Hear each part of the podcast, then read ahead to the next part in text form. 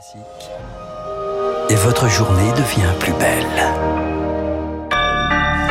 Merci d'écouter Radio Classique. Il est 8 heures. La matinale de Radio Classique avec Renaud Blanc. Et à la une, le bras de fer enclenché entre les talibans et la communauté internationale. Le pont aérien américain prend fin demain en Afghanistan. Paris et Londres veulent créer une zone protégée à Kaboul pour continuer d'évacuer.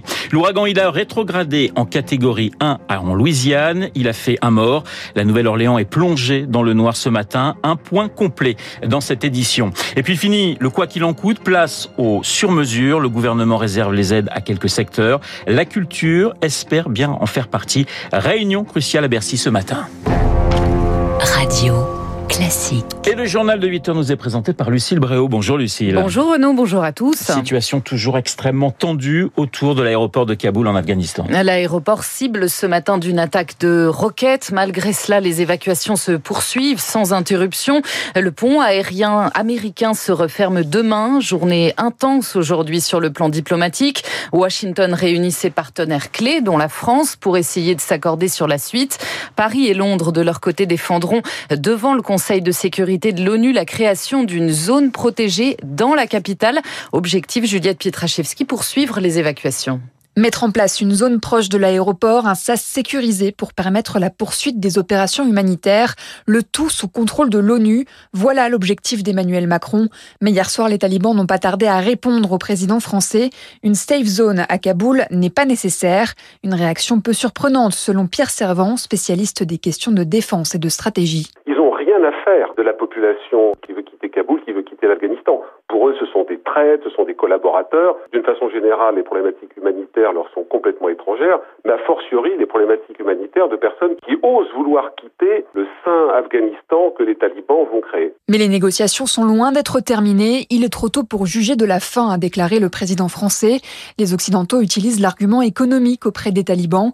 Accepter cette safe zone pourrait leur permettre d'obtenir des contreparties utiles économiques sont réelles. Tous les fonds euh, de l'État afghan qui étaient à l'étranger sont gelés. Les ONG vont pas revenir de sitôt. Donc c'est vrai que les talibans sont aussi sensibles à cette euh, dimension. Ils se rendent compte que s'ils veulent durer dans le temps, ils auront besoin de ressources financières. Le Qatar va également jouer un rôle clé dans les prochains jours, celui d'un pays intermédiaire et de modérateur avec les talibans. À noter que 114 000 personnes ont pu quitter le pays depuis le 14 août et la prise de Kaboul par les talibans. Les talibans qui se seraient engagés auprès d'une centaine de pays à laisser partir les étrangers et les Afghans qui disposent d'un permis pour s'installer ailleurs après le retrait américain. On en reparlera hein, de l'Afghanistan avec euh, Luc Ferry à partir de 8h40 euh, dans Esprit Libre. Lucille, la Nouvelle-Orléans, plongée dans le noir ce matin. L'ouragan Ida a fait sa première victime en Louisiane. Un homme tué par un arbre tombé sur sa maison. Plus d'un million de personnes sont privées d'électricité. D'après CNN, le courant complètement coupé à la Nouvelle-Orléans. Les dégâts sur les lignes électriques sont catastrophiques. Baptiste Gabory, Ida rétrogradé en catégorie 1 ce matin. Oui, un mort, bilan encore euh, provisoire évidemment, car les dégâts sont immenses. Certaines petites villes ont été totalement dévastées des habitants sont piégés chez eux, menacés désormais par la montée des eaux et plusieurs alertes crues et claires viennent d'être déclenchées dans l'état de Louisiane. Les vents ont dépassé hier les 200 km heure lorsqu'Ida a frappé la côte 16 ans, jour pour jour après le passage dévastateur de Katrina et ses 1800 morts à la Nouvelle-Orléans. Les défenses anti-inondation mises en place depuis semblent tenir ce matin. Ida qui poursuit sa route désormais vers le nord-est des États-Unis mais qui a, vous le disiez, rapidement perdu en puissance. L'état de catastrophe majeure en Louisiane vient d'être déclaré par le président américain Joe Biden. Baptiste Gabory et votre chronique 3 minutes pour la planète sur le sujet à retrouver comme tous les jours sur radioclassique.fr. 8h04 sur le front du Covid, le quoi qu'il en coûte, eh bien c'est fini. Et oui, place aux sur-mesures. À partir de mercredi, seuls les secteurs les plus pénalisés par la crise sanitaire continueront de recevoir des aides du gouvernement. Leurs représentants ont rendez-vous à 9h30 à Bercy avec Bruno Le Maire, dont ceux de l'hôtellerie-restauration, du tourisme ou encore de la culture. Olivier Lombardi administre l'Opéra national de Bordeaux et ses 350 salariés. Il espère bien obtenir une rallonge. Le monde de la culture a besoin sans doute plus d'aide que d'autres secteurs économiques parce que c'est un secteur largement subventionné. Nous avons des activités qui sont, euh, même quand on fonctionne normalement, non rentables. C'est pourquoi les conséquences de la crise sanitaire, plus la reprise de cette activité qui par nature ou par structure n'est pas rentable, a toujours besoin des aides ou des collectivités locales ou de l'État pour pouvoir survivre et reprendre une activité qui, on espère, normale à très brève échéance. Des propos recueillis par Victorien Villaume. Après les clients, autour d'un million huit cent mille salariés de présenter leur passe sanitaire, il devient obligatoire aujourd'hui pour tous ceux qui travaillent au contact du public dans les bars, les restaurants, les cinémas, les musées ou encore les trains grandes lignes. Si vous avez plus de 65 ans, il est temps de prendre rendez-vous pour votre troisième dose. Des créneaux vont s'ouvrir à partir de mercredi sur les plateformes en ligne pour les personnes fragiles et également. Seule condition, avoir reçu sa deuxième dose il y a plus de six mois. L'objectif de ce rappel, Rémi Pfister, c'est de stimuler un peu plus notre système immunitaire. Les plus de 65 ans et les personnes fragiles ont pu recevoir les injections il y a plus de 6 mois.